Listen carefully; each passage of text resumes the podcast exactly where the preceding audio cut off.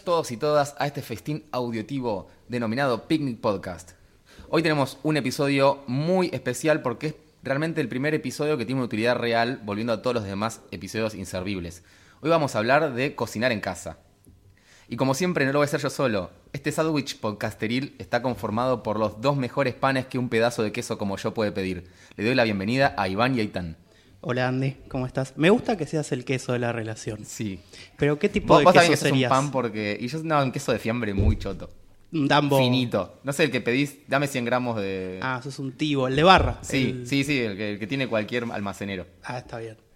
Me agrada que no solo va a ser el primer capítulo útil, sino que es la mejor intro que escribiste hasta ahora. O sea, tiene todas cosas buenas el capítulo de hoy. Es Sí, fantástico. eh, Está, está overproduced. Sí, lo del, lo del sándwich es nivel Dios. O sea, bien, bien, estamos contentos. Bueno, eso cuando leo el trailer 10 minutos antes de, de que arranquemos pasan cosas. Contando cosas de la producción siempre.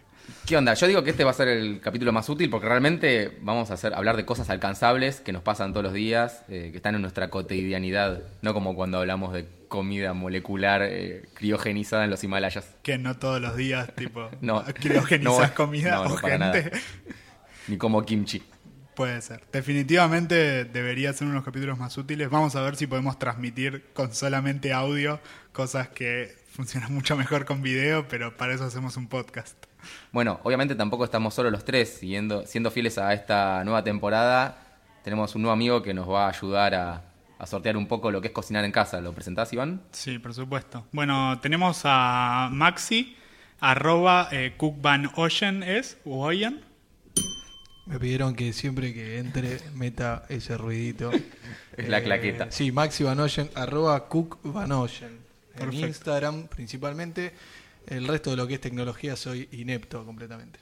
Bueno, igual está bien, Instagram es suficientemente bueno. Espero que nunca muera. ¿eh? Besito, como hace la chiqui, y aguante Instagram.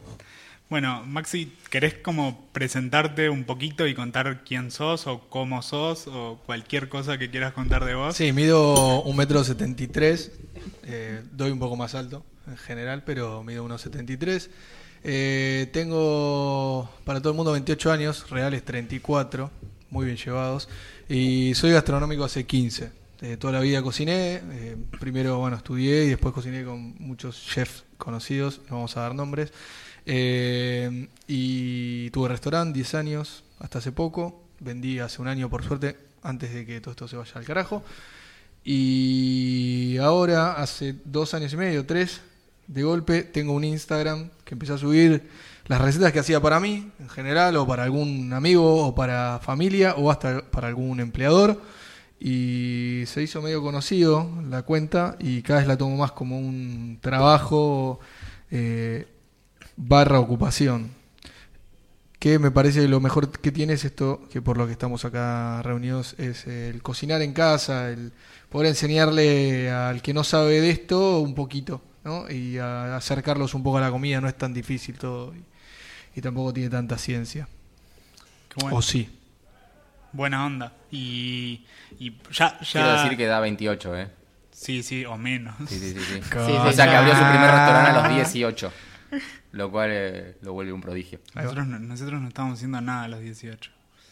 Yo recién a los 20 llegué a hacer algo útil. Te odio ahora. Yo a los ganaste. 18 trabajaba en Blockbuster, ese fue mi primer trabajo. Mira, nuestro Pues está- público no sabe qué es Blockbuster, así que. Estaba muy enamorado de la gerenta. ¿Te podríamos presentar como de blockbuster influencer? ¿Te parece una, una buena presentación? Del VHS No, al. Instagram. Bueno, igual a partir de ahora sos nuestro influencer favorito porque nos trajiste comida y eso nos hace muy, muy felices. Nunca nadie nos trajo comida. Sí, ahí están, pero no cuenta. No, por- Pero no, no es invitado. O sea, eh, hoy no- nos trajiste un budín de naranja, ¿verdad? Mandarina. Mandarina. Con- Mandarina. bueno, No sabés distinguir No, el gusto no, de la naranja no. con la mandarina. Te puede gustar o no gustar, pero la mandarina es un olor discriminado. ahí va. Dicho de un gran amigo mío tucumano. Eh, no, la mandarina, aprovechando este invierno hermoso que está por venir y los fríos que permiten que la mandarina salga hermoso. Es de las mejores frutas que tiene Arge- Argentina. no tiene frutas, pero de las, me- de las pocas mejores que tiene la mandarina. Voy a disentir. Sí, ¿qué pasa? Para mí, Y y, la disculpe el invitado, para mí la mandarina es una fruta evitable. Y, no, ni pedo. y voy a agregar del dato de color, Argentina es muy buen productor de alguna fruta. Sí, sí, sí. Sí. Limón, limón. manzana, No, no, no. eh, ¿No? naranja, hay un montón de Naranja, frutículas pomelo. Vos no me conocés, yo soy el conductor de este podcast y, y por ende soy el que menos sabe de todo. Ok, que- ok. No, no, el país este tiene todo lo que es fruta de carozo, de lo mejor que hay en el mundo, sale de acá, pero el argentino no lo va a comer nunca en Ah, su se vida. va directo, va, va en avión. Y porque sale un euro el kilo. Claro, sí, Claro. sí. Sea, es una manera de decir, ¿no? Después vas afuera y te venden un durazno a un euro. Un durazno argentino sale un euro en, otro par- en otras partes del mundo. Y así como una manzana de Claro. Río Negro sale un dólar en Estados Unidos. ¿Y es la misma manzana, el mismo durazno o hay una diferencia? O sea, no- Eh, nos queda la resaca de... Nos de queda lo- siempre la... Salvo ahora que con el tema del producto y hay chefs que la verdad están haciendo un gran trabajo eh, pidiendo de, de alguna manera a los productores que, que entreguen esa- ese producto de calidad en mercado central y eso, pero por ahí en verdulerías de barrio es muy raro que llegue lo más caro, porque como la gente no lo va a pagar, no lo compran. Es sencillo. ¿Por qué la verdulería de barrio chota tiene productos chotos? Porque va al mercado central y tenés 20 precios de naranjas. Y el del barrio normal compra el peor precio, porque no lo puede vender sino después acá. O sea, no, no lo puede vender sin comprarse la camioneta 4x4 0 kilómetros que tiene en la puerta. Claro. Conan, eh, ese es el tema. O sea que el, el negocio, digamos, de, de lo que es vender frutas y verduras va en contra de la calidad y por eso normalmente, salvo gastronómicos de alto nivel o restaurantes que, que se dedican a conseguir fruta de calidad, nunca vamos a conseguir eh, lo que realmente producimos y está bueno del país. Salvo en el momento eh, culmine de la producción, donde hay Sobra tanta, tanta, de- eh, tanta oferta de producto que sí o sí llega a todos lados. Porque si no, no no pueden vender tantos kilos. Pero cuando, si no, en otro momento, cuando no es el momento que hay más producción de, por ejemplo, tomates, pleno verano, vos no vas a encontrar el mejor tomate en, en góndola. O o es la famosa cuando, no sé, hay momento el espárrago cuesta más que un bitcoin y un momento donde lo conseguís. Tal cual, Sí, sí. tal cual. Bueno, gran, gran episodio de exportación alimentaria el que estamos haciendo. Cam- cambió totalmente. Vamos a No, cambiarlo, pero ya está. Hablemos de la matriz productiva Sí. del frutícola argentina. ¿Por qué Argentina es un país inviable? Creo que- Picnic Podcast. Creo que tiene mucho que ver con, con el tema de hoy, que tiene que ver con lo que cocinamos en casa y, y saber, o sea, porque realmente yo muchas veces siento, vos mencionabas el tomate, eh, el otro día hablábamos con Iván que en general el tomate argentino, el tomate que conseguimos en la verdulería, eh, no suele ser muy gustoso. Quizás te vas a otro lado del mundo y el tomate Vas, tiene... vas a Cataluña y te untan un tomate arriba de una tostada y ya es el mejor plato de tu vida. Y un tomate de por sí te hace un plato y acá compras un tomate y tiene gusto a agua, básicamente. Sí, Entonces... Sí, Bueno. la- pasa, pasa, pasa. Igual vamos a tratar de tocar temas más divertidos, pero pasa por, por lo que te digo. Primero porque el argentino está acostumbrado a, toma- a co- a comer tomate 12 meses del año, ¿viste? Eso Claro. no debería pasar. En Nos este país. acostumbraron a comer tomate. O sea, realmente no debería pasar, porque hay meses que el Sí, tomate que no se tomate. da o tiene que, tiene que venir muy del norte, que es el único lugar donde se puede dar, en, hasta en invierno casi, por ahí, por, con algún cuidado Mm. del, me- del clima, alguna carpa o lo que sea. Pero para que lleguen maduros a Mercado Central después de dos días y medio de viaje, se cortan verdes. Y el, la fruta, si no madura en planta, bueno, toda, ¿no? Porque alguno me va a salir a matar, ya no madura. Y ahí está el tema. Afuera respetan mucho más eso y comen mejor tomate en Cataluña, el catalán, que no es de ahí, seguramente sea de, de, de- de Andalucía. Iba, iba a tirar una cosa para acordarme de, de películas españolas que son grandiosas. Eh, de Andalucía vendrá y va en el momento mejor de, de- de cosecha, no lo comen en invierno. Claro. Pasa por ahí, me parece. O sea, el secreto es le- comer de estación, comer fresco. Eso es clave. Eh, Primero que es comer de estación, no solo comer fresco y gustoso, sino que es comer más barato. Hoy lo está promoviendo un montón de, de cocineros. Narda es una de las que más la ves haciéndolo. Pero lo, hacen todos y a- inclusive lo hago yo, ponele. Hoy lo último que hice en mi tarde, aparte de hacer el budín de mandarina, eh, fue comprar dos coliflores. O, no sé, ojalá que el plural se diga de esa manera. eh, para hacer mañana con una entraña, que tengo que hacer un plato de comida para el mediodía y alimentar a mí y a mis seres queridos. Y coliflor es el mejor momento del año para comprar, ¿viste? No voy a comprar en verano un coliflor, no voy a comprar en primavera. Lo compro hoy, que me salió 30 mangos un coliflor de un kilo, que no comprar ni tomate, con eso sale 60, yo que sé, 50. Y son una porquería, ¿viste? Que son, te los dan, dice, ¿está bien este, señor? Y yo lo miro y le digo, sí, está bien. ¿Para qué está bien? Le digo, no sé, no sé. Sí, para hacer un mate está bien, ¿viste? Tiene más textura de... Te lo puedes revolear por la cara y quizás Claro, para funcione. la tomatina. que gustoso, ¿viste? Que no... Nada, pero Sí, bueno, sí, hay que tratar de comer de estación. Eso, eso es un buen tip. Después podríamos repasar qué, Qué productos para qué estación En otro- el calendar de picnic. Sí, En la próxima edición de Picnic, temporada de vegetales. Ahí está. Totalmente. Eh, bueno, pero lo que nos trae a este, a este episodio es, supongamos que somos, eh, lo somos, ¿no? Jóvenes que recién se van a, a vivir solos, solas, y deciden enfrentarse a la necesidad de cocinar para no sucumbir de inanición. Podemos ser una persona que está acostumbrada a vivir de delivery o buenos restaurantes y debido a la coyuntura política cae en manos de tener que otra vez cocinar para no morir. O podremos ser padres o madres de familia que deben alimentar a sus seres queridos para que estos no mueran de inanición tampoco. ¿Por dónde empezamos? ¿Qué tiene que haber en... eh, o sea, ¿qué, qué empezamos a hacer para empezar a cocinar en casa? Bien, lo primero que tenemos que hacer... por ahí en conocimiento y utensilios. Bien, me gusta que ordenado. Lo primero que hay que hacer antes de... O sea, una opción es ponerse a cocinar sin nada, sin, sin haber visto nada, como sale, y eso va a funcionar de alguna manera u otra, como ha sobrevivido toda la humanidad Sí. sin saber cocinar. Agua, pero- sal, una piedra.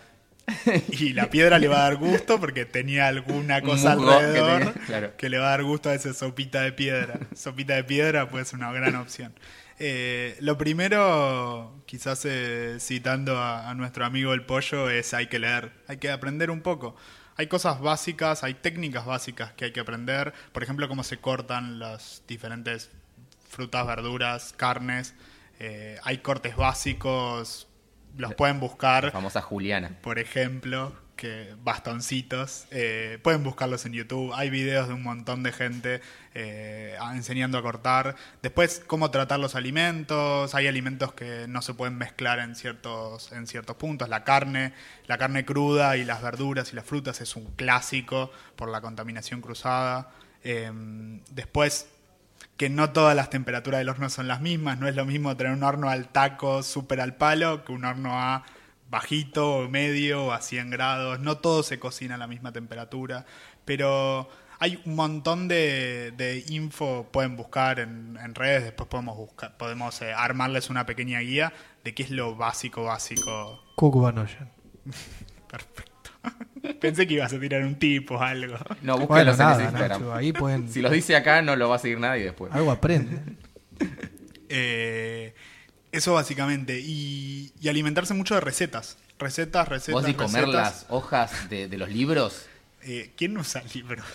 comerte la- los celu- el celular. Ya no hay nada para comer, ahora cambió el mundo. Lamer la pantalla de una buena foto de una costilla. Bueno, hay unas fotos de Maxi que me dan ganas de lamer la Sí, pantalla. hagamos un paréntesis, quiero saber, o sea, tenés muy buenas fotos en tu Instagram, eh, ¿qué, ¿qué onda las sacás vos? O sea, me da mucha bronca que cocines bien y saques buenas fotos. Claro, es como no puedes hacer las dos cosas. los dos mundos que Sí. no deberían de cruzarse en una sola persona. Claro. Eh, te- no sé si tenés alguna persona que se ocupa de eso, lo haces vos solo. Eh, no, el 95%, es una manera de decir, ¿no? porque no, no tengo ni idea cuál es el porcentaje real, de las fotos las saco yo. Eh, una gran mayoría de esas fotos son con celular, pero Dios me dio, creo que un gran criterio Estético. estético y de composición, ¿viste? para ver dónde tiene que entrar la luz. Sé cómo se tiene que... Yo laburé muchos años como productor gastronómico de la señal gourmet. Ajá. Entonces por ahí eso me ayudó a entender por dónde, cómo se, ten- Claro. se tenían que ver los alimentos. Y después un poco de suerte, ¿no? Y, y yo soy muy malo, soy muy ansioso, entonces soy muy malo para leer y para eh, estudiar real, ¿no? Más que prestar atención a un profesor en la facultad no podía hacer. Y de prestar atención y de mirar, fui mejorando lo que hago nada más. Ahora pasé a cámara y me estoy animando a sacar con cámara, que es bastante más complicado y debería hacer unos cuantos cursos antes de mandarme. Pero, Pero por suerte no estás esperando para hacerlo y lo estás haciendo. Y estoy empezando, empezando, por lo ¿Y menos la toco un poco. Pero le sacás la foto y Porque sobre todo si pasás a cámara y tenés más preparación, sacás la foto y ya pasó tiempo entre que tendrías que haber comido lo que... No, no, yo saco la foto como y, y al o sea, a mí me pasa que cuando yo ya sé que voy a sacar una foto, ya más o menos en la cabeza tengo seteado dónde tiene que verse ese producto. Un budín, depende de lo que tenga adentro, se tiene que ver de arriba, con una feta cortada, ¿viste? Con luz de tarde. ¿viste? styling pensado en la Y cabeza. sí, con luz de tarde, fundamental, ¿viste? Que es el- la hora que generalmente comes un budín. Lo que puede pasar es que está seteado todo y pongo la placa donde salió algo del horno el otro día, hice un asado que, que lo corté, estaba re jugoso, estaba como medio ahumado. Y estaban, llegaron dos amigos a almorzar que laburan en una imprenta. eh, a mi casa a la una y media. A comer, se van de vuelta a la empresa. Yo tenía la carne de las 10 de la mañana en la parrilla. Entraron a mi casa, le dije, bueno, agarrá el teléfono, apretá play. Yo ya sabía la imagen, el cuadro, lo que tenía que hacer. Corté, se vio que chorreó, lo puse arriba de la mesa, de la mesa y nos matamos. Claro. Nos matamos. Pero ya estaba todo resuelto. Y después, bueno, con por ahí al día siguiente lo edito, depende del producto. Si se echa a perder, lo, lo primero que voy a hacer es comer rico. Clave. Sí. Yo, si no como rico, yo no, no, no, me, no me gusta el food stylist, eh, que a veces lo hago inclusive para publicidad, asistente de gente muy grosa.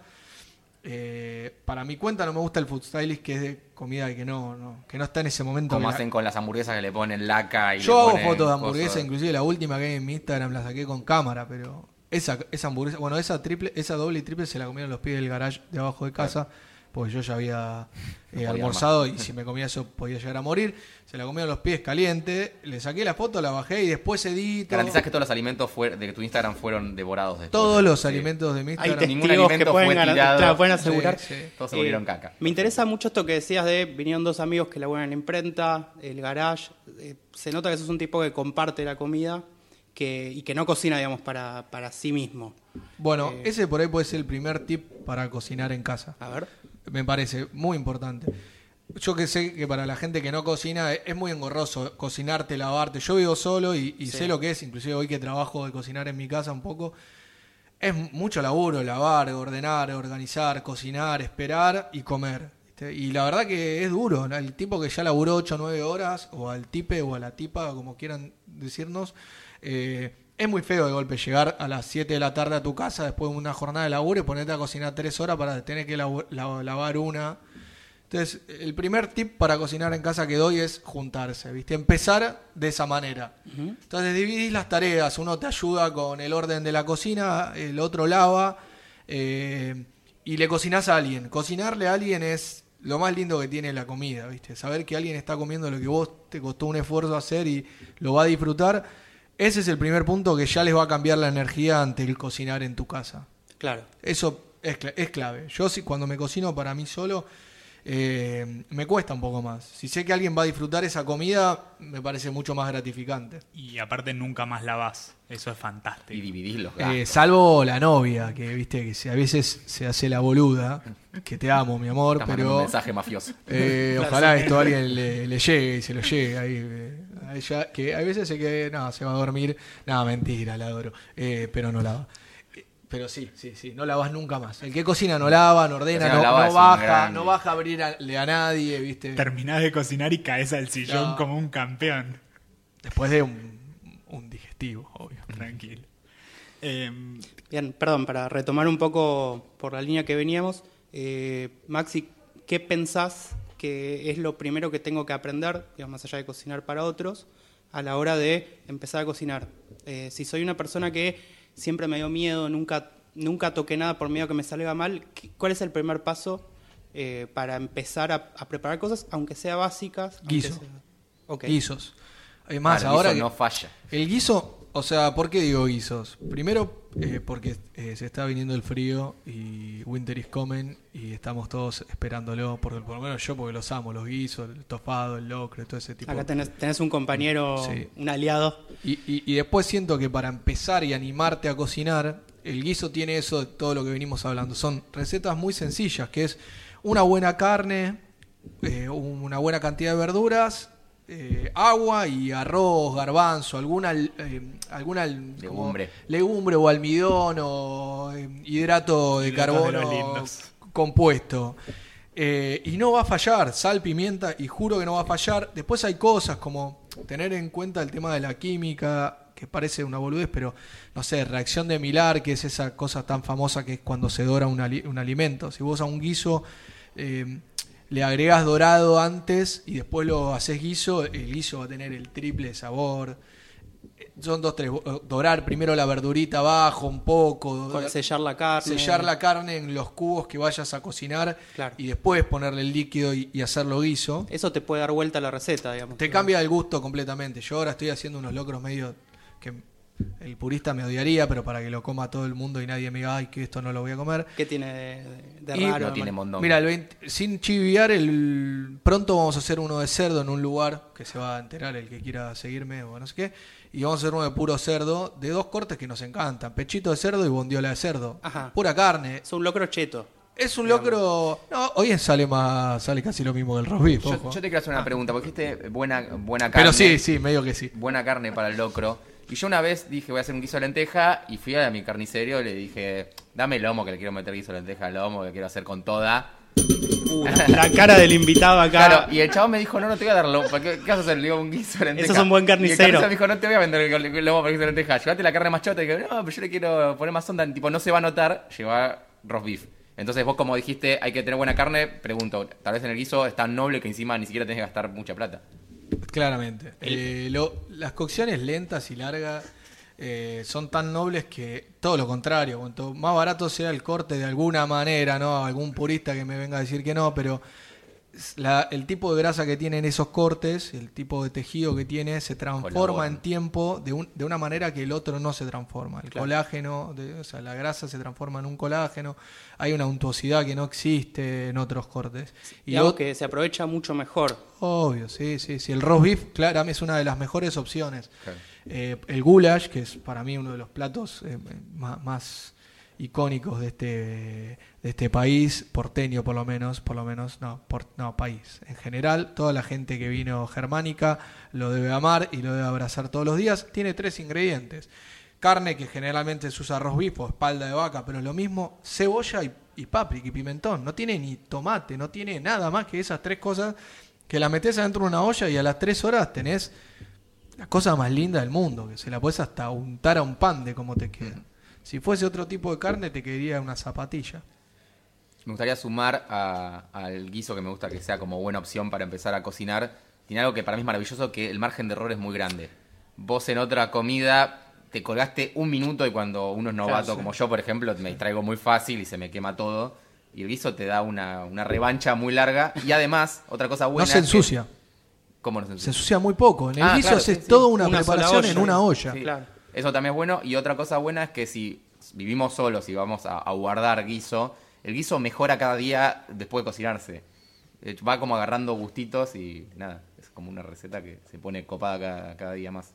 Hasta que después se pudre. Tipo, Igual, no eh, claro, claro, es una, cur- es una curva. Sí, es una curva, econo- tiene un clímax, eh, a los dos, tres días y después ya después declive. empieza a decaer. Congélenlo al Congelen- final, no sean como Andy que Yo, mata eh, gente con guiso. Esa es una otra recomendación absurda para el que se que anima a cocinar en casa y eso es tener el freezer siempre 0 km. ¿viste? Eso es clave. Eh, no, no lo hago yo, eh, te lo recomiendo, pero tenés el freezer 0 kilómetros siempre con cositas y Totalmente. ¿Qué, ponele guiso qué sería un freezer? y cero limpio, sin boludeces que no vas a usar. Eh, ponele, haces guiso y lo, cuando está listo lo comiste y todo lo que te quedó lo pones en porciones, en una bolsita de arranque. Sí. Eh, lo congelás estiradito, se descongela en un segundo, no tenés historia, tenés comida para más adelante. Yo me cocino todos los días, pero con que te cocines dos veces por semana, después vas, Podés recontra sobrevivir. podés- sí, podés reír sobre Mezclando, juntando. Después, después tenemos una, una pequeña sección donde vamos a charlar sobre justamente eso, de eh, cómo cocinar, si soy una persona que está ocupada en la semana, si no tengo tiempo, bueno, cómo resolverlo de repente un día del fin de semana y dejarte listo y no estar comiendo porquerías de último momento porque no te acordaste de, de prepararlo. Para Eh, cerrar me gustaría decir una cosa más bastante importante sobre empezar a cocinar es si sale mal no importa un carajo, porque la próxima vez va a salir mejor y hay muchísimo de esto que es práctica, es hacerlo la primera vez va a salir como el orto, es hacerlo la segunda vez va a salir muy mal y así en algún momento van a llegar a que les salga mejor si siguen practicando. Si te frustras a la primera vez, bueno, nada, trata de no frustrarte, pero, pero si sale mal, lástima y si vino alguien a comer importante, que se joda y practicar, practicar, practicar definitivamente hace al maestro en estas cosas. Yo agrego, para mí es importante, es más importante tener un buen producto, partir de un buen producto, que tener muchos productos. O sea, eh, hacer un plato simple, con pocas cosas, pero que sean buenas. Eh, y otra es, eh, para mí es importante cuando me muevo a un barrio nuevo, tratar de conocer los locales, tratar de conocer al carnicero, hacerme medianamente amigo para que me recomiende, como lo de Andy, ¿no? que fue y le pidió un lomo para un locro, para un guiso, Un guiso de lentejas. un guiso de lentejas, eh, y le dijo, no. Entonces, ese tipo de cosas también Me te ayudan. Y me arrestaron y pasé la noche en la comisaría. Yo te hubiese recagado y te vendía locro, te vendía Lomo. lomo, recontra Bueno, muy corriendo. caviar. claro. Ponele salmón también. Normalmente, digamos, el, el- el carnicero de, de tu barrio, eh, si ya sos cliente, te va a recomendar lo mismo el, el pollero, la verdulería, digo, es armarte esa red de Tu red- contención. tu red de contactos. Pero ¿cómo se hace el primer día al barrio? Yo Polle- lo- Pollero es como el masculino de, que de- te de griten pollera, pollera. claro, sí puede ser. Parecido. Podría funcionar. ¡Eh, pollero! O sea, sería. Sí, bueno. ¿Cómo, cómo pegas onda? Así, tipo, Yo lo- hola, mirá, soy nuevo en el barrio. Yo lo que hago- 500 pesos. Por ejemplo, me ha ido a vivir solo a Belgrano hace un par de años y empecé a ir a diferentes lugares y en el que más me gustaba volvía. Y a la tercera, cuarta vez que volvés ya te conocen Sí. y ahí te empiezan a, a- a tratar diferente. Ahí podés empezar a pedir más consejos, sabes que no te están cagando. Porque el- si vas una sola vez, eh, muchos quizás te van a meter lo, lo- lo que le sobró, lo que le quedó. Pero si ya vas tres, cuatro este veces... contorno de ano que está Claro. increíble, tipo, toma. No, bueno, me, me pasó también en Urquiza, cuando me mudé, en un lugar, me dieron una- un pedazo de carne, un, un pechito de cerdo que estaba malo, que era lo que le quedaba, y no volví nunca más. Entonces, mi recomendación es esa, es, en vez de ir solo al supermercado para comprar todo, ciertos productos como la carne, el pollo, las verduras, eh, los, quizás los quesos y demás, tratar de ir a esos pequeños locales donde conoces a la persona y te puede recomendar. Y eso te va a ayudar un montón también a, a arrancar y a- conocer qué está bueno y qué no. Perfecto. Y ahora que tenemos el conocimiento, la sabiduría, hemos armado nuestra red de contención barrial de proveedores de confianza. Otra cosa que pienso que necesitamos es, son elementos para poder llevar a cabo todas estas recetas y aventuras. Eh, ¿De dónde saco? ¿Qué es lo que no puede faltar en la cocina de todo emprendedor culinario? Definitivamente una freidora como la de Moe que freía una vaca entera en o sea, arranquen 30 comprándose una freidora de 10 mil dólares, por favor. Y Lo 10.000 más 10.000 importante. te quedas corto, me parece. Eh, no, estamos en hot sale y hoy vi una de arriba de mesada, la que uso yo. Yo tengo en mi casa freidora. Le regalé una a mi mamá y le regalé una a mi hermano, por las dudas, ¿viste? Como para ningún lado donde vaya. Para no- siempre tener una siempre- freidora. Siempre tengo una freidora en mi poder. Eh, dos lucas y media, Conan, 12 cuotas sin interés. Ah, re bien. 41% de descuento. eh, aguante el hot sale. Voy, voy Sí, a pero comprar una mientras se perdón, va grabando. después necesitas hot sale de aceite, porque esos, esos bichos No, llevan no. 4 litros de...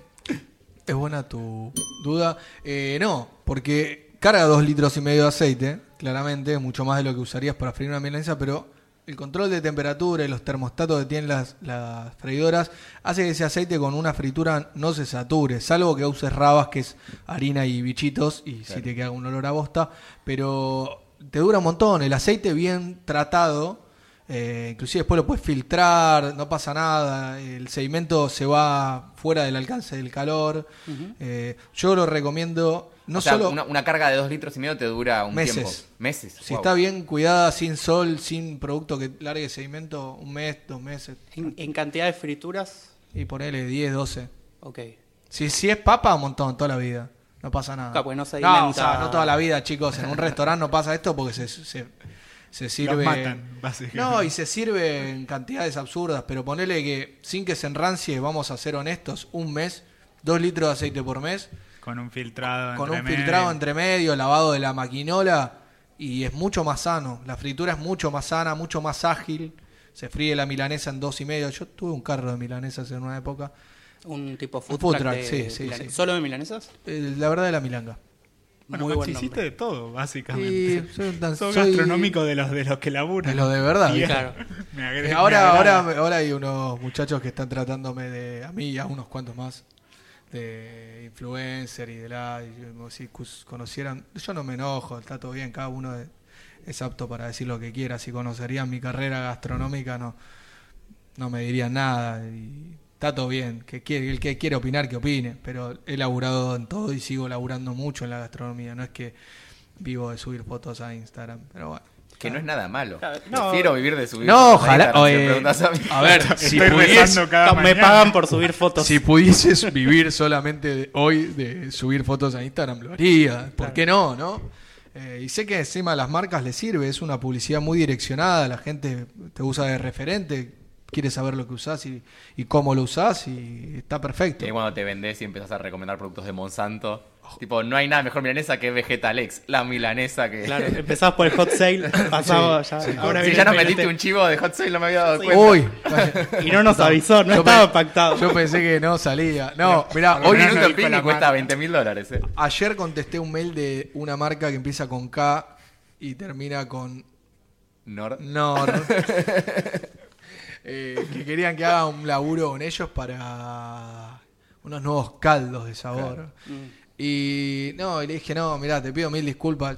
Yo promuevo de que hagan todo casero y Claro, Me prendo fuego. No, y, le digo, y no es que no lo use cada tanto. Posta porque realmente, generalmente en la, heladera, en la heladera puede ser que tenga un caldo porque el día que no querés hacer.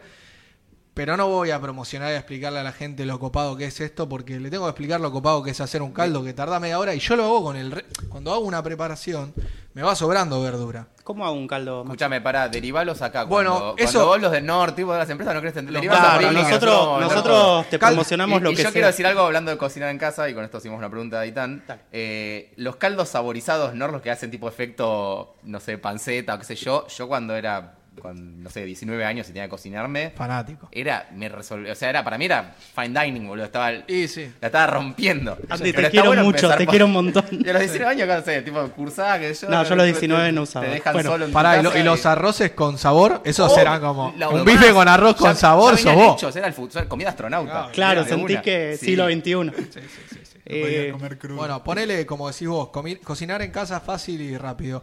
Caldo. El ah, el más simple, El más fácil. simple. De dos cebollas, dos zanahorias, un palo de puerro, un palo de apio.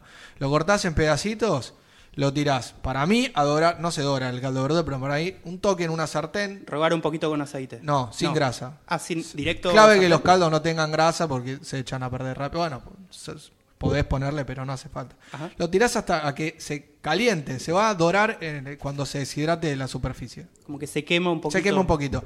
Le pones el, el- cuatro veces la cantidad de verdura que de agua, no más, no un litro, ¿viste? Pues si no te gusta nada. Claro. Le pones un puñadito de sal, pimienta y si querés un laurel o un perejil o eso media hora de hervor, tranquilito, lo colás y es tu caldo. Bien. Ahora, te hervís el mismo arroz de mierda que te hervís eh, en tu casa todos los días, con ese caldo y tenés un arroz de la concha de la lora. Posta, es un arroz hervido con un caldo casero, con manteca y queso, con un bife, vuelta y vuelta. Para mí es un gran plato. Bien. Un gran plato de comida, eso no. Y tenés que, ya, es encontrarle sabor a lo no tan gustoso, ¿no? Y además de, más allá del caldo, eh, ¿qué otros básicos podemos hacer para después combinar y tener comidas ricas? Eh, bueno, ajo asado, ponele que es una receta re tonta, que es agarrar un ajo, cortarle del lado que no se junta, ¿no? No tengo que explicárselo, ¿viste? De un lado está los brotes que saldría para abajo la raíz, del otro lado del ajo tenía el brote que salía de la tierra, pa- y para que vos veas que había un ajo ahí abajo. Eh, cortás una tapita, lo pones en, en papel aluminio, lo envolvés. La tapita es para, para después, espera que te va, para, para, ya te vas a dar cuenta para aquí. Lo envolvés en aluminio, lo metes en un horno medio, una hora y media, una hora, y después eso lo apretás y sale así con ese ruido, una pasta hermosa de ajos que la puedes conservar con un poco de aceite en la superficie para que las bacterias no, no se copen. Y esa pasta de ajo te sirve para lo que quieras. Te haces una carne y al final le untas pasta de ajo. Te haces un arroz, al final un poco de pasta de ajo. Verduras la al horno, cuando las sacás, un toque de, las sacás del horno listas, un toque de aceite, esa pasta lista de ajo, son todos potenciadores de sabor. Claro, que- naturales. Naturales. No- que- no cubitos. Que no cubitos, que te ayudan un montón. En, en- en- en- en el día a día te ayudan un montón. Yo tengo siempre pastita de ajo en la heladera. Mm. Me compré, te compras un día, el día que el ajo está barato, yo qué sé, te compras ¿Cuánto te dura poner en la heladera? no, mira, si vos dejás la pasta así como te digo yo, que va a tener un color té con leche, clave. Si no tiene color té con leche es porque le falta. ¿Está bien? Para que entiendan más. muy blanco, El que no tomó té con leche, no Primero sé. que- té con leche que tome un té con leche y vuelva a escuchar. Eh, y lo pones toda la pasta en un frasco, lo cubrís de aceite. Es importante que siempre que vayas a usar vuelvas a cubrir con aceite. Que más o menos un centímetro Lo de que- aceite, ¿cuánto? Que sean dos milímetros que no haya nada del ajo en contacto con la superficie. Bien. El aceite es como la, la- la- el escudo protector del ajo. Y te dura un mes tranquilo en la heladera. Un montón, no pasa nada, no se te puede poner feo. Tiene una concentración de azúcar y, un, y una, eh, una carencia de líquido por la cocción que hiciste que ayuda a que la bacteria no se prolifere y el, encima cubrirlos con aceite, mucho mejor.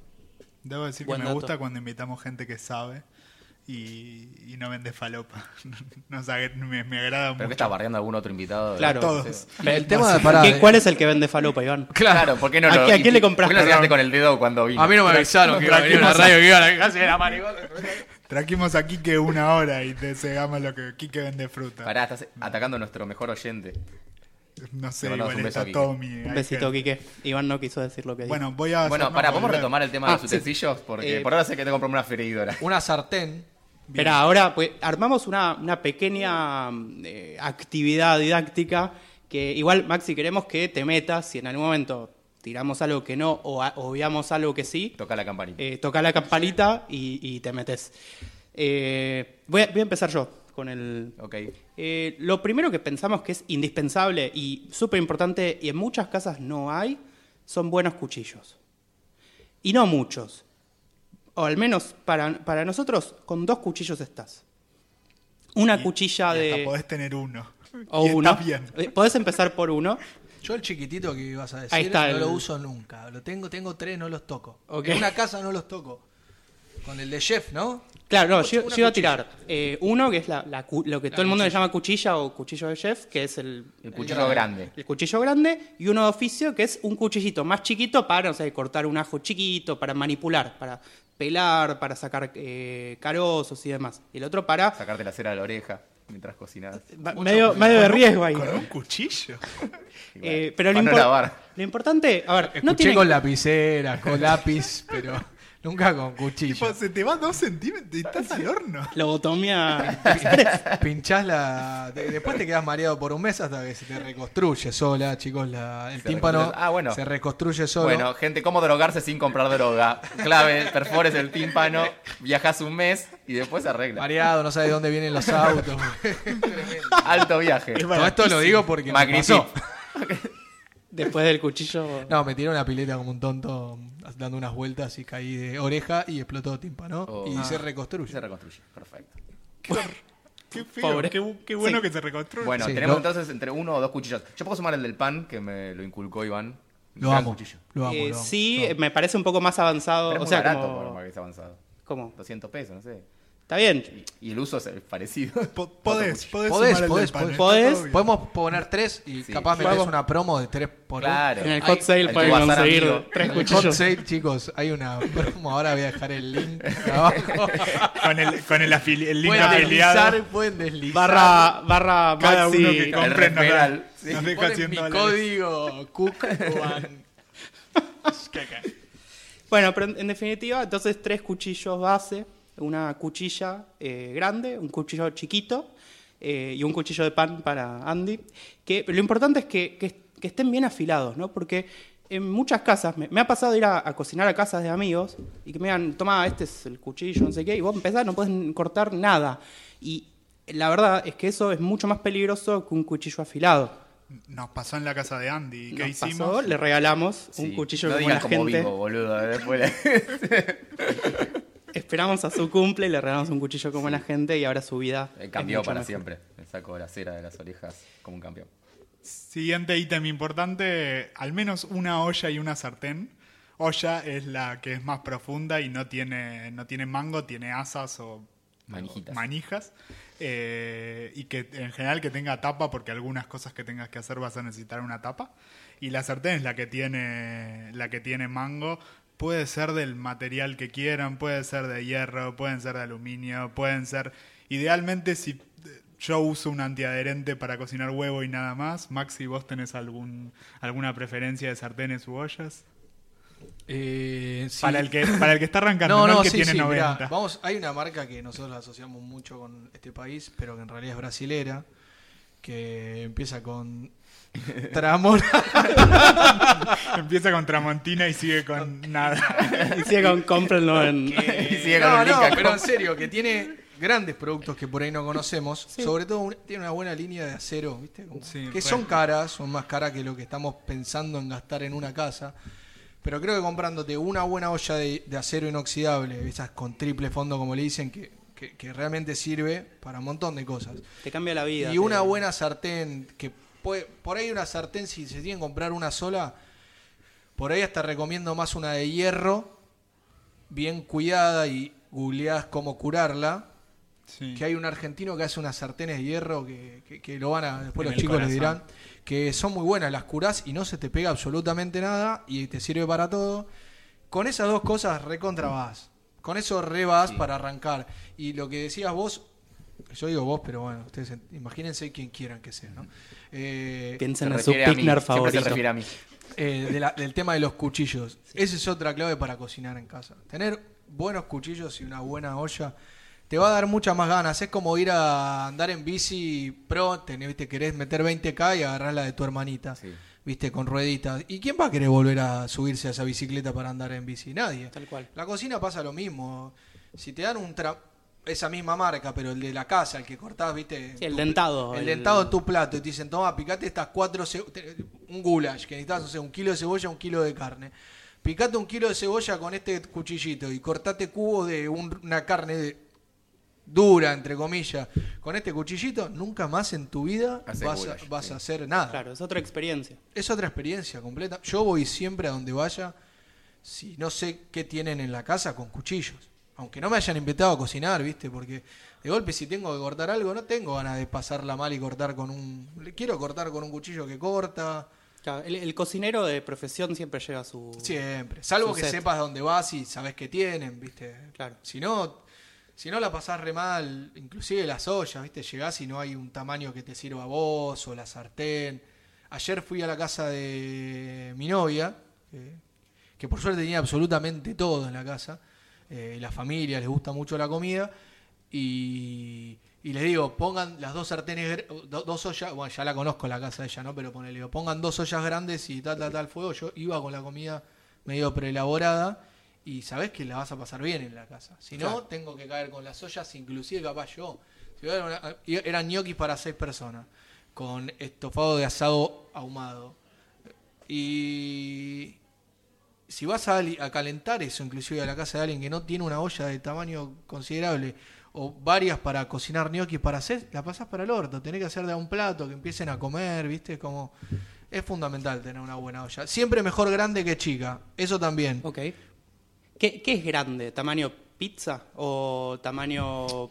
eh, Pizza no sé, grande. Tamaño tarta. Tamaño- tarta de casa. Sí. O sea, que ponerle una sartén de 26. Yo me compraría como única una, de, una sartén de 26. El 26 es el rodado, tipo. Eh, es el radio. Ok. O sea, el radio. De pe a pa. eh, ¿no? Eh, cruzando 26 centímetros. Listo. Ahí va. Y una olla también grande, porque si tenés que hacer poquito, bueno, le pones poquito y la tapás si tiene buena tapa, pero después nunca te deja pata, tenés que cocinar fideos para 5, podés tirar, viste, 5 litros, 4 litros de agua en esa olla. Después si te querés ir jugando y comprar cada vez más chica, la mejor, pero siempre es mejor tener una cosa más grande que, que tener que tener unas cositas chiquitas que esté medio complicado. Bien, me, hiciste acordar, en un momento, yo ahora ya convivo con mi novia, pero en el momento en que ella vivía sola, eh, llegué a comprarle un cuchillo como la gente, porque cada vez que iba y cocinaba ahí, eh, me dolía. O sea, no tenía que ir con el tramontina. Con eso la enamoraste. Eh, no, más, más con la comida que con el cuchillo, pero el cuchillo. Ah, no, no, sirvió tipo, tomá, cociname. Te regaló un cuchillo. Ahora No, cociname. le regalé un cuchillo para usarlo. O sea, Claro. me- como que me regaló un Sí, cuchillo te y lo dejé ahí. un cuchillo y lo dejaste ahí. De hecho, es casi tradicional que regalar cuchillos es pelea. Sí, sí, pelea. o- sea, no, ah, se le da un peso. No, si vos regalás un cuchillo, mínimo a la persona que te lo regaló le das un mango, un, un peso. Una que me acabo de cuenta me quisiste seducir entonces cuando me regalaste un cuchillo. Es que en verdad, mi cumpleaños. la idea fue de Iván. Yo solo me sumé y bien. armamos el trío. Bueno, tenemos la sartén, tenemos eh, el cuchillo. Bien. Eh, y otra que pusimos, la siguiente, es importante eh, una, una tabla de cortar. Súper clave. Al menos una tabla de cortar, que puede ser de plástico o de madera. Hay de vidrio ahora, ¿eh? Bueno, Me una de vidrio. ahora, ahora hablamos de eso. El material es Miedo. importante. Exacto. Es pesada, por Una empezar. tabla que, o sea, tiene que ser de un material que no sea muy duro. Porque si no, primero que arruinás, o sea, en el punto número uno te compraste un buen cuchillo y le, y le cagaste el filo. Sí. Si vos cortás en una superficie muy dura, o sea, un mármol, un vidrio y demás. En oro, eh, generalmente y corto. Claro, bueno, ahí.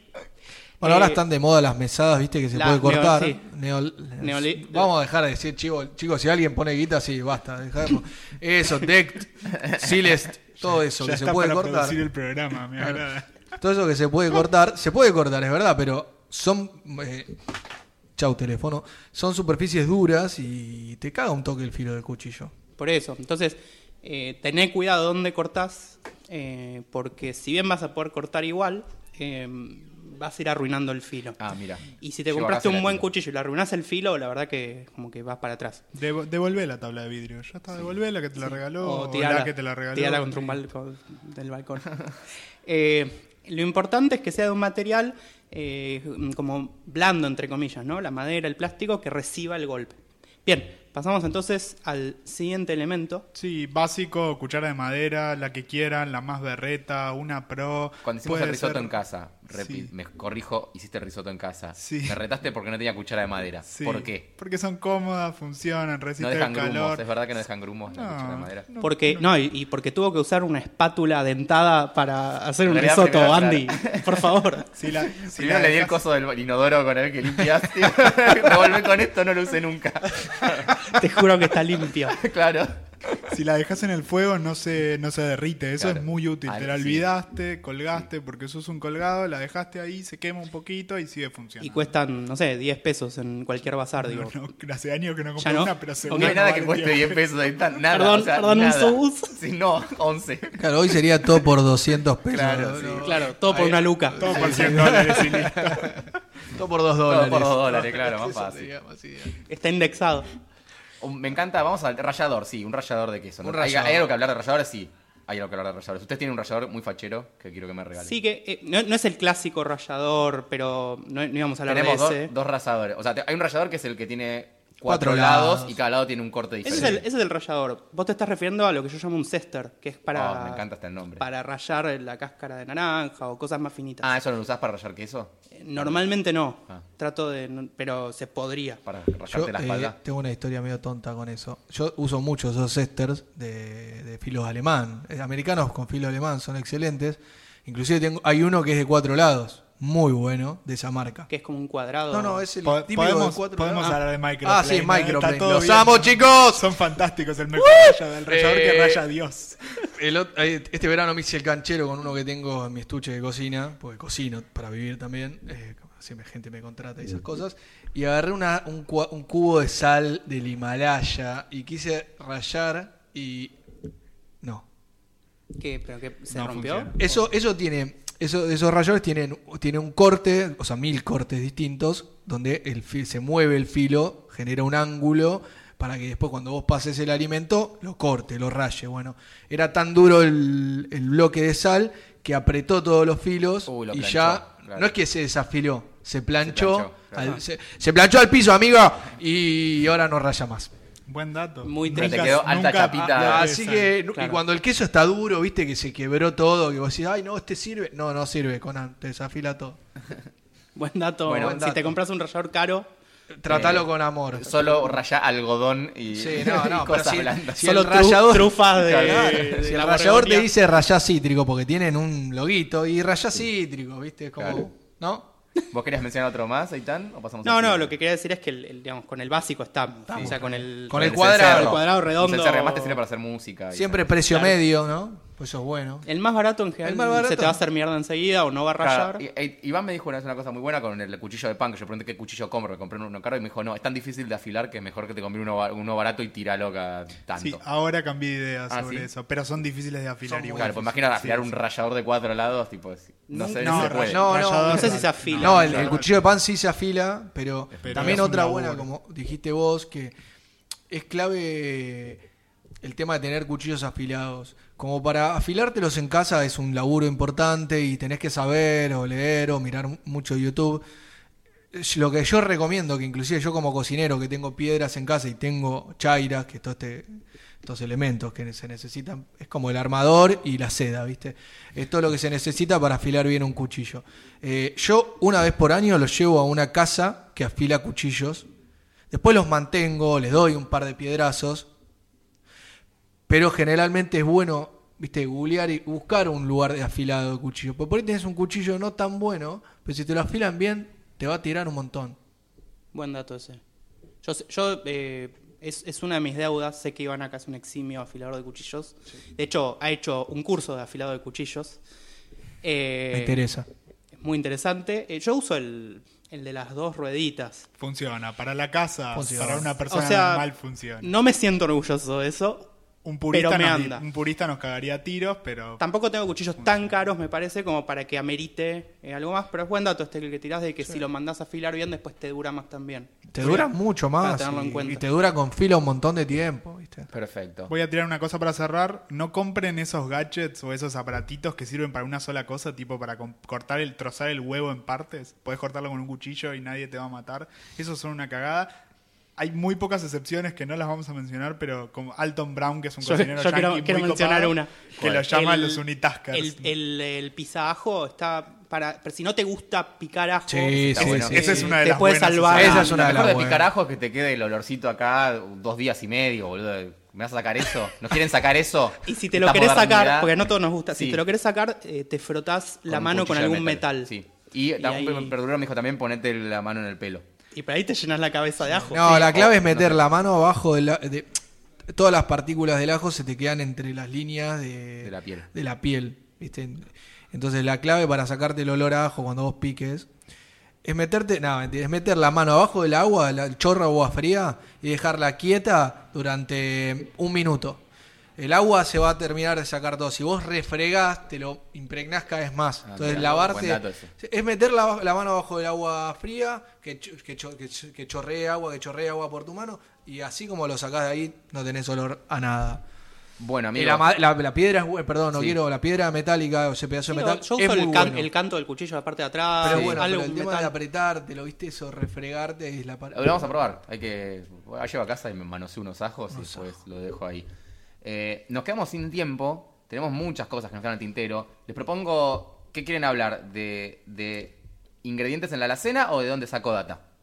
Recomendemos lugares de donde sacar data y, después podemos otro día hablar de. Claro, de de última, lo expandís hacemos- vos claro. consultando. Pregúntenos a nosotros. Bueno, o sea, le Iván, preguntan a Maxi que no les va a responder, pero pregúntenle. Yo respondo todo, chicos. De, claro, este episodio sigue en las redes de, de Maxi. Eh, responde. Pueden seguirlo por ahí. Eh, ¿qué, Iván, ¿dónde sacas data? Bien, a Ah, mí. ¿Cómo presentó la sección este pibe, boludo? Es el mejor conductor. Sí, es un genio. Es el Messi. A mí hay un libro que lo conocí por una página que se llama Serious Eats o Serious Eats, búsquenlo, eh, lo van a encontrar como comedores serios. Eh, el tipo que hace investigación en ese lugar se llama Kenji López Alt, es un japonés latino, anda a saber cómo se dio esa combinación, pero se dio, y escribió un libro que se llama The Food Lab, que es básicamente 1800 millones de recetas recontra re básicas, muchas estilo yankee, pero hay de todo, de cómo hacer un huevo. Y te dice las siete formas de hacer un huevo y cuál es la mejor forma de hacer cada uno y provoca cada receta 17 veces. Para mí es un, Un científico- alto un crack, científico de la cocina enfermo, acorde a mi personalidad. Perfecto. Aitán, acorde a tu personalidad. Bien, eh, yo uso mucho YouTube, me, me gusta mucho el video. Eh, entre ellos voy a tirar un listadito, eh, Bon Appetit, que tiene, es más para, para investigar, por ejemplo, tiene videos sobre, no sé, 20 minutos de todos los tipos de pastas posibles que puedes hacer con masa de huevo, con masa de, digamos, de remolacha, lo que sea. Eh, después, eh, La Chanchi y los 20, eh, que es ¿Qué es eso? ¿Un canal? es un canal medianamente moderno que tiene algunas recetas que están muy buenas. Eh, después, Downshiftology, por si querés hacer hummus, falafel, comida de Medio Oriente. Epicurious, eso ya tiene un poquito más de nivel culinario y es divertido. Eh, Food Wishes, que son recetas copadas con jazz de fondo, por si querés relajar. Ah, mira. Eh, Peaceful Cuisine, que ese es eh, mi canal preferido, que eh, son recetas con ASMR y relajante, te lo recomiendo Maxi. Eh, es un tipo que hace diferentes recetas, pero le da mucha bola a la imagen y al sonido. Entonces te lo pones a ver y es como una meditación y te aprendes a cocinar algo. Después para hacer panes, el horno de Babette está muy bueno eh, para, para aprender a hacer eh, amasado francés y demás, con panes de alta hidratación. Y eh, después, bueno, libros, televisión. La verdad, eh, si querés aprender lo básico eh, con Cocineros Argentinos, que es un programa que lo dan en Canal 7 todos los días, vas a aprender un montón. Hacen recetas, muchas que... ¿Sabes que- lo que Vivo verdad- todos los días, 10 años que lo hacen los pibes. La verdad que es, es Tienen impresionante. un laburo de Yo, producción. yo- yo tengo tremendo. algo con esos, con el cocineros argentinos, que a veces caigo en recetas también por YouTube. Que, que por- duran mucho porque obviamente tienen Tienen que formato estirarla, de tele. tienen que estirarla. Y, y yo soy muy pragmático. A mí tirame, buleteame en cinco minutos como mierda hacer esto. Me pasa lo mismo. Y no me, no me bailes la tarantela y te rías y venga un chabón que a contarme un chiste. Me pasa como- lo mismo, pero dentro de lo que es tele, eh, Para tele digamos, sí, está claro, bastante funciona. bien. Eh, y, pero lo- la particularidad que tienen es que hacen recetas que muchas son básicas y no son muy elaboradas o muy como alto nivel, entonces te sirve para aprender las bases. Perfecto. Eh, Vos, Maxi, ¿dónde sacás la data? Vos estudiaste, obviamente, imagino que Eh, casi todo. de Yo soy muy malo para leer, viste, cosas de internet y gastronomía y todo esto. Soy muy malo, muy malo. Así que generalmente la data que no conozco la saco mucho de charlas. Tengo muchos amigos gastronómicos. Entonces la saco mucho de charlas. Tengo mu- tengo libros, no muchos, pero los leo y más que nada los miro y, ¿viste? y me imagino cosas. Puede ser que pa- pase por ese lado. Eh, y después, hoy en día, lo que más Y- cocino y es... re- 15 años de laburo. Claro, y es recuerdo emotivo. No, lo que más cocino es recuerdo emotivo. Me acuerdo de cosas que me gustan comer pues, y, y las trato de replicar lo mejor que puedo. Eh, no soy mucho de seguir, eh, no, no uso mucho YouTube. Dicho sea de paso, creo que este año voy a hacerme un YouTube de, de- de las cosas que yo llevo a imagen. La idea es que las haga en video y la gente las pueda realmente seguir al pie de la letra, por lo menos al pie de mi letra, y, y las haga, pero no soy bueno para, para seguir. No sé, no me, no me sale tanto. Perfecto. Andy, Bueno, ¿vos yo simplemente les Te cagué el remate, ¿no? No, no. Ah, está. No, no. Ta, ta. eh, Andy, vos, eh, no, ¿cómo voy a decir rápido porque ya nos tenemos que ir. Eh, bueno, mi abuela primero, pero no le pueden preguntar, así que que nada. No porque no esté muerta, sino porque mi abuela no les voy a pasar el teléfono. Pero mi abuela es una gran fuente de, de recetas o le consulto cosas. Que es y le mando un beso. razonable. Y, eh, pero la que sí quiero recomendarles es Fotorecetario, una aplicación que se pueden encontrar en Apple Store y tal vez también en Android. Búsquenlo, Fotorecetario. Está dividido en sencillo y rápido, comida de mar, no sé, italiano.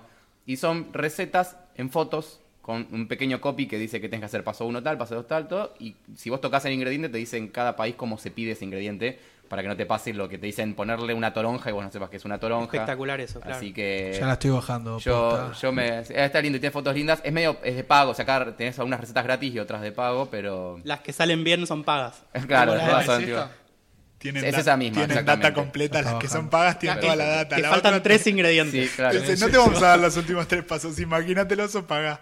Eh, Así que bueno, eh, ya nos tenemos que despedir, no sin antes agradecerles por haber llegado hasta acá y habernos escuchado.